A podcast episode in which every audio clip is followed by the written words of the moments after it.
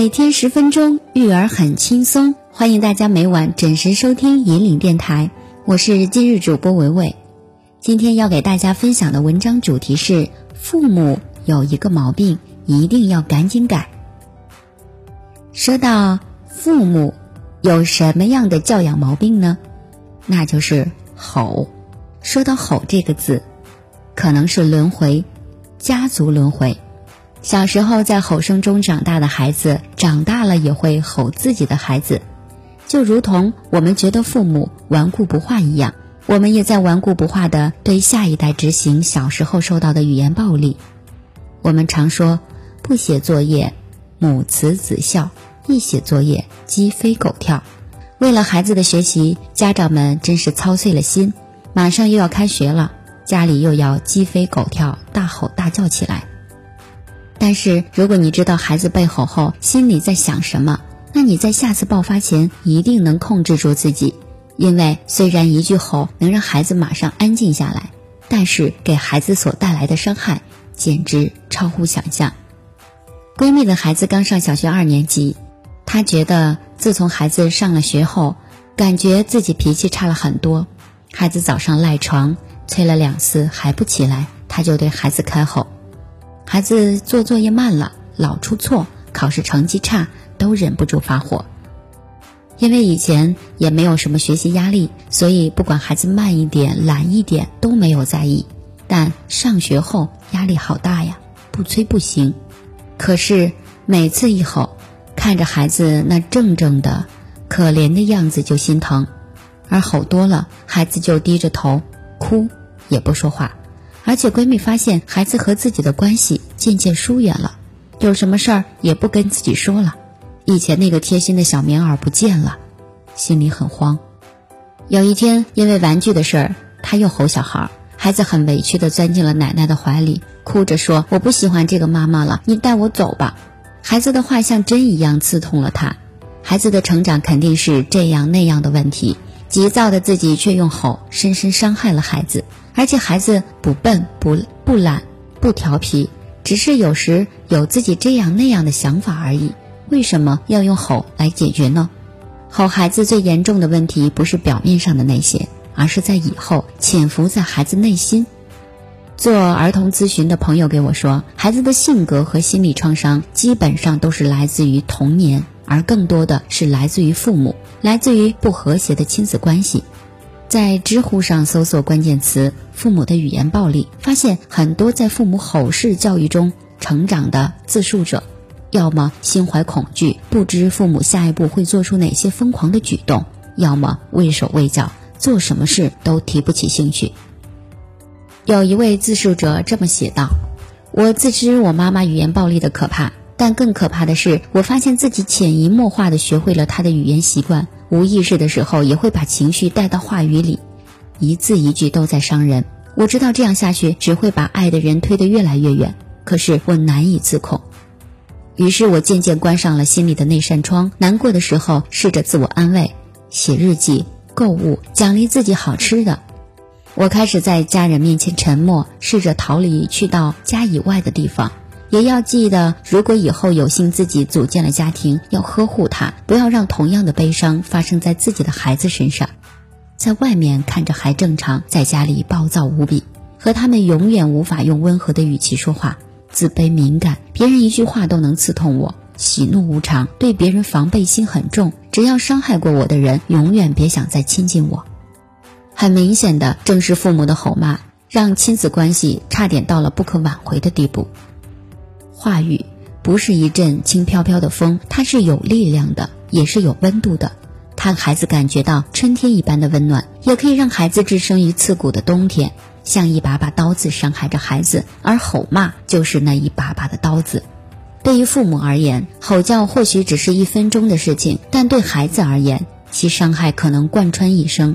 蒙台梭利说，每种性格缺陷都有儿童早期经受的某种错误对待造成的。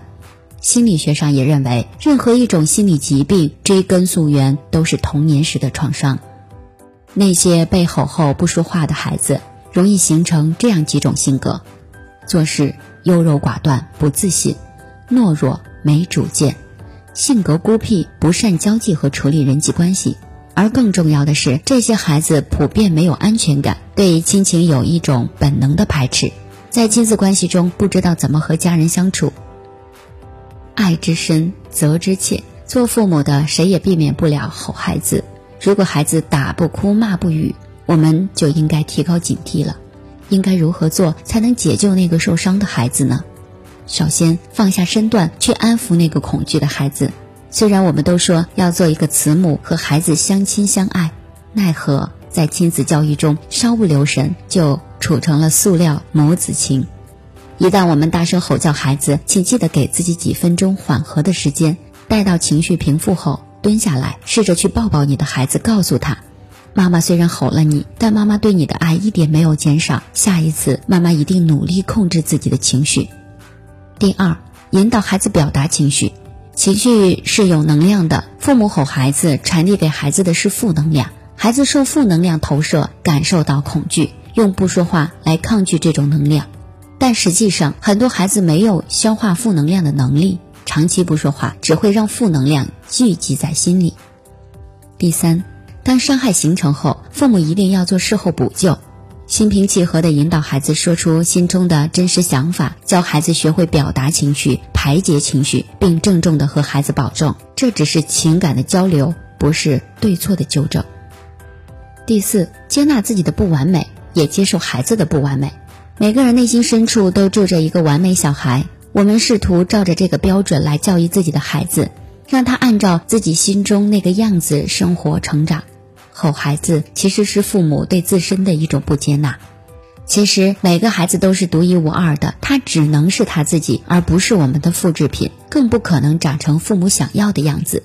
面对孩子，成年人最大的文明所在，就是站在孩子的角度，努力理解他的所作所为，以他乐意接受的方式对他的成长进行引导。你必须把他当做一个人来平等对待，而不是当做一个弱小的人来征服。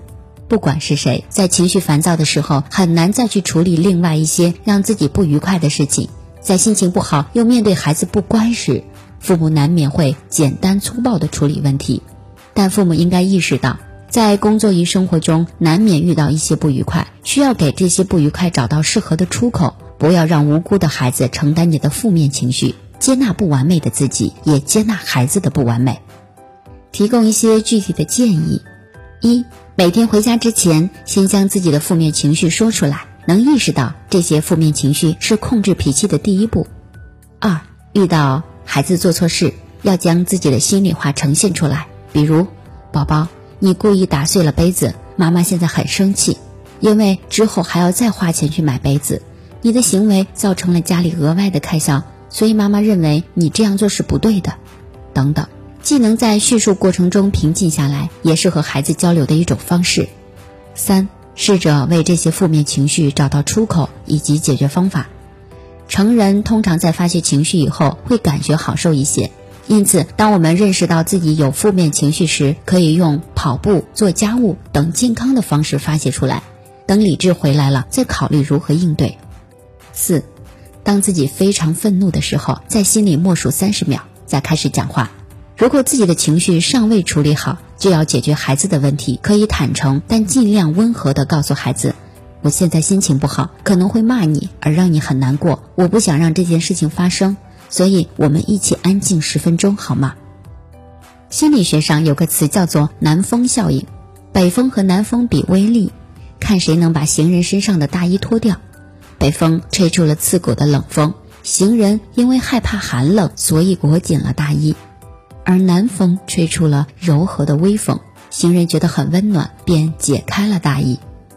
教育孩子也是一样的，请用春风化雨般的温暖，润物于无声，给他爱，给他力量，给他信心。你会发现，南风虽然柔和无力，却能化为绕指柔，让孩子在风中起舞。在教育孩子的过程当中，你。有没有出现吼的情况？有没有给孩子南风般的温暖呢？好了，各位听众朋友，我们今天的文章分享到这里就要结束了。如果你也喜欢这篇文章，在文章后方点赞吧。